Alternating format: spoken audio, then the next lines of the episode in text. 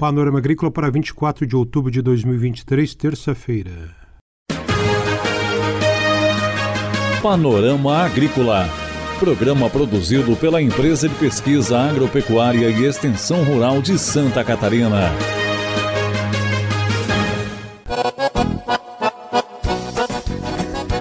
Terça-feira de lua crescente, 24 de outubro, no ar para você, o Panorama Agrícola. Na mesa de som está o Eduardo Maier e o ditado é: O que não tem remédio, remediado está. A importância de fornecer água para as abelhas, esse é o destaque de hoje do Panorama Agrícola. Dica do dia. Se você parar de fumar agora, em 20 minutos a sua pressão arterial baixa e o ritmo cardíaco também. Em duas semanas, a função pulmonar começa a melhorar e em um ano o risco de desenvolver uma doença do coração cai pela metade em relação a um fumante. Busque a ajuda de um profissional de saúde para parar de fumar. É hora das notícias. Visitas de orientação sobre construção e manejo de silos secadores na região de Curitibanos, Planalto Serrano. A IPAGRE realizou uma reunião prática e visitas de orientação sobre a construção dos silos. A reunião aconteceu na propriedade de Christian Howen, que está com um projeto em andamento da construção de dois silos secadores com capacidade de armazenagem de 600 sacos cada um. O projeto foi feito pela IPAGRE com recursos do FDR, o Fundo de Desenvolvimento Rural, para pagamentos anuais em cinco anos sem juros. Cálculos de viabilidade mostram que os recursos aplicados em um silo secador retornam em quatro anos. Depois da reunião prática, foram feitas algumas visitas em outras propriedades que pretendem construir os silos para avaliar o local de construção e demais orientações. A tecnologia de secagem dos grãos com ar frio, através da construção de silos secadores, é uma alternativa de baixo custo e muito interessante para a agricultura familiar, com dimensionamento para pequenas e grandes quantidades de armazenagem, de 100 a 2.500 sacas de grãos. O objetivo é dar autonomia de armazenamento da produção e manter a qualidade dos grãos colhidos na propriedade. Momento de ficar atento às moscas das frutas e evitar problemas na produção do seu pomar.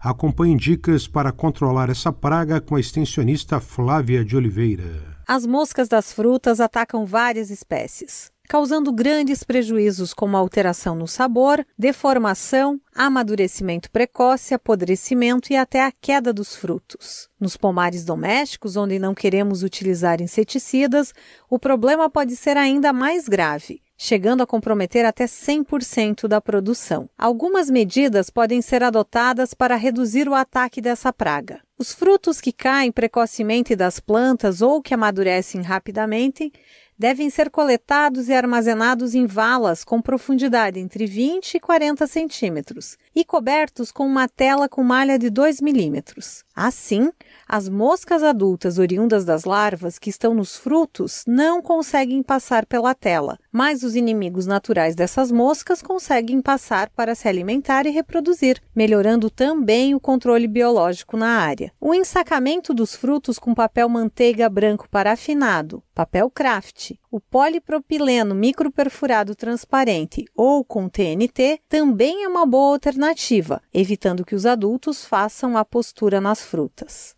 Outra possibilidade são as armadilhas com garrafa PET. Esse método, para ser eficiente, tem que ser utilizado em grande quantidade, pelo menos duas por planta. Quanto mais, melhor, colocadas numa altura de aproximadamente um metro e meio do solo. Para ser eficiente, as garrafas PET devem ser transparentes, sem rótulos, ter na região central entre 2 e 4 furos circulares de aproximadamente 7 milímetros. Se os furos forem ásperos, as moscas não entram. Portanto, o ideal é furar as garrafas com o ferro quente. O atrativo deve ser colocado até uma altura de aproximadamente 5 centímetros dentro da garrafa. Pode ser utilizado como atrativo suco de frutas, melaço de cana, vinagre, proteína hidrolisada, entre outros. A proteína hidrolisada, que é encontrada nas casas agropecuárias, é mais eficiente porque atrai preferencialmente as moscas, não prejudicando outros insetos como os polinizadores.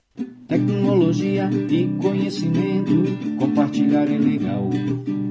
Tem informação em tempo real, zap, zap, zap rural. Tem informação em tempo real, zap, zap, zap rural. Confira a entrevista de hoje. Será que a abelha precisa de água? Ouça com a pesquisadora da IPAGRE, Estação de Videira, Tânia Patrícia Chafachek. Sempre falamos da importância do néctar e do pólen para as abelhas. Entretanto, muitas vezes esquecemos o quanto a água também é fundamental para esses insetos. As abelhas precisam da água para o seu, para o seu próprio metabolismo uh, e também para regular a, a umidade no interior do ninho e principalmente para a diluição dos alimentos que estão estocados no interior da colmeia. Isso é essencialmente fundamental nos períodos de inverno, períodos em que elas passam a consumir as reservas de alimento do interior do ninho e necessitam então da água para a diluição desses alimentos. As abelhas elas coletam a água na natureza e elas jamais estocam a água no, nos favos. Então há a necessidade constante de estarem coletando água para suprir as suas necessidades. É recomendado, então, que quando não haja uma fonte de água natural disponível para as abelhas nas proximidades do apiário, que o apicultor forneça a água por meio da utilização de um bebedouro. O bebedouro pode ser facilmente construído, utilizando-se então uma, uma bombona de polietileno de 50 litros ou mais ou menos, conforme a, o tamanho do apiário e a necessidade do, do, do apicultor, e um cano de PVC, um tubo de PVC de 150 milímetros, com aproximadamente um metro e meio de comprimento. Este tubo, então, ele é cortado na sua parte superior para fazer como se fosse um coxo, certo? E as suas extremidades são vedadas com dois, dois capes. Tânia dá detalhes da construção de um bebedouro para as abelhas. Na, na saída do reservatório é fixado um, um cano de 25 milímetros e este será conectado então no, no, em uma das extremidades do tubo de PVC, onde haverá uma torneira boia fixada para regular a entrada de água neste, neste tubo. O interior do tubo ele é todo preenchido com areia, de preferência areia limpa, areia é, bem lavada, sem resíduos de matéria orgânica. E a extremidade onde está localizada a boia, a torneira boia, ela fica vazia, justamente para a boia poder trabalhar e regular a entrada de, de água dentro, no interior do, do tubo. À medida que a água vai entrando nesse tubo, ela vem do reservatório e vai entrando no tubo, a areia vai sendo encharcada né? Então, ficando aquela areia encharcada que servirá como a, a área onde as abelhas poderão coletar a água.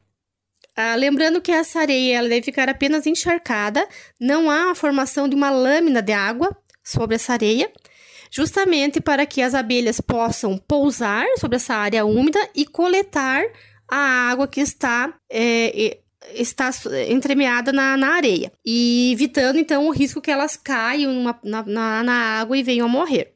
A pesquisadora Tânia fala do local onde instalar o bebedouro que pode influenciar a produtividade. A instalação do bebedouro deve ser feita preferencialmente em um local sombreado, à sombra, sob um telhado ou, ou, embaixo de uma árvore e protegido, então, para que não caiam resíduos de, de folhas e outros detritos no, no interior da área de fornecimento de água para as abelhas. Este bebedouro deve ser, então, alocado de preferência dentro do apiário, o mais próximo possível das colmeias, tá? É, para que facilite então o acesso às abelhas, evitando que elas tenham que voar longas distâncias em busca de água. Quanto mais longe a abelha precisar buscar a água, é, maior será o gasto energético dessa abelha. Menor então será a sua longevidade, facilitando o trabalho de, da, das abelhas na coleta da água. Eu, e diminuindo então o gasto energético delas, eu estarei proporcionando uma maior uh, produtividade dessa colmeia certo? E, consequentemente, um maior retorno financeiro para o apicultor, uma maior produtividade de mel. Essa entrevista sobre a construção de um bebedouro para dar água às abelhas com a pesquisadora da IPAGRE Estação Experimental de Videira, Tânia Patrícia Chafachek. Panorama Agrícola. Programa produzido pela Empresa de Pesquisa Agropecuária e Extensão Rural de Santa Catarina.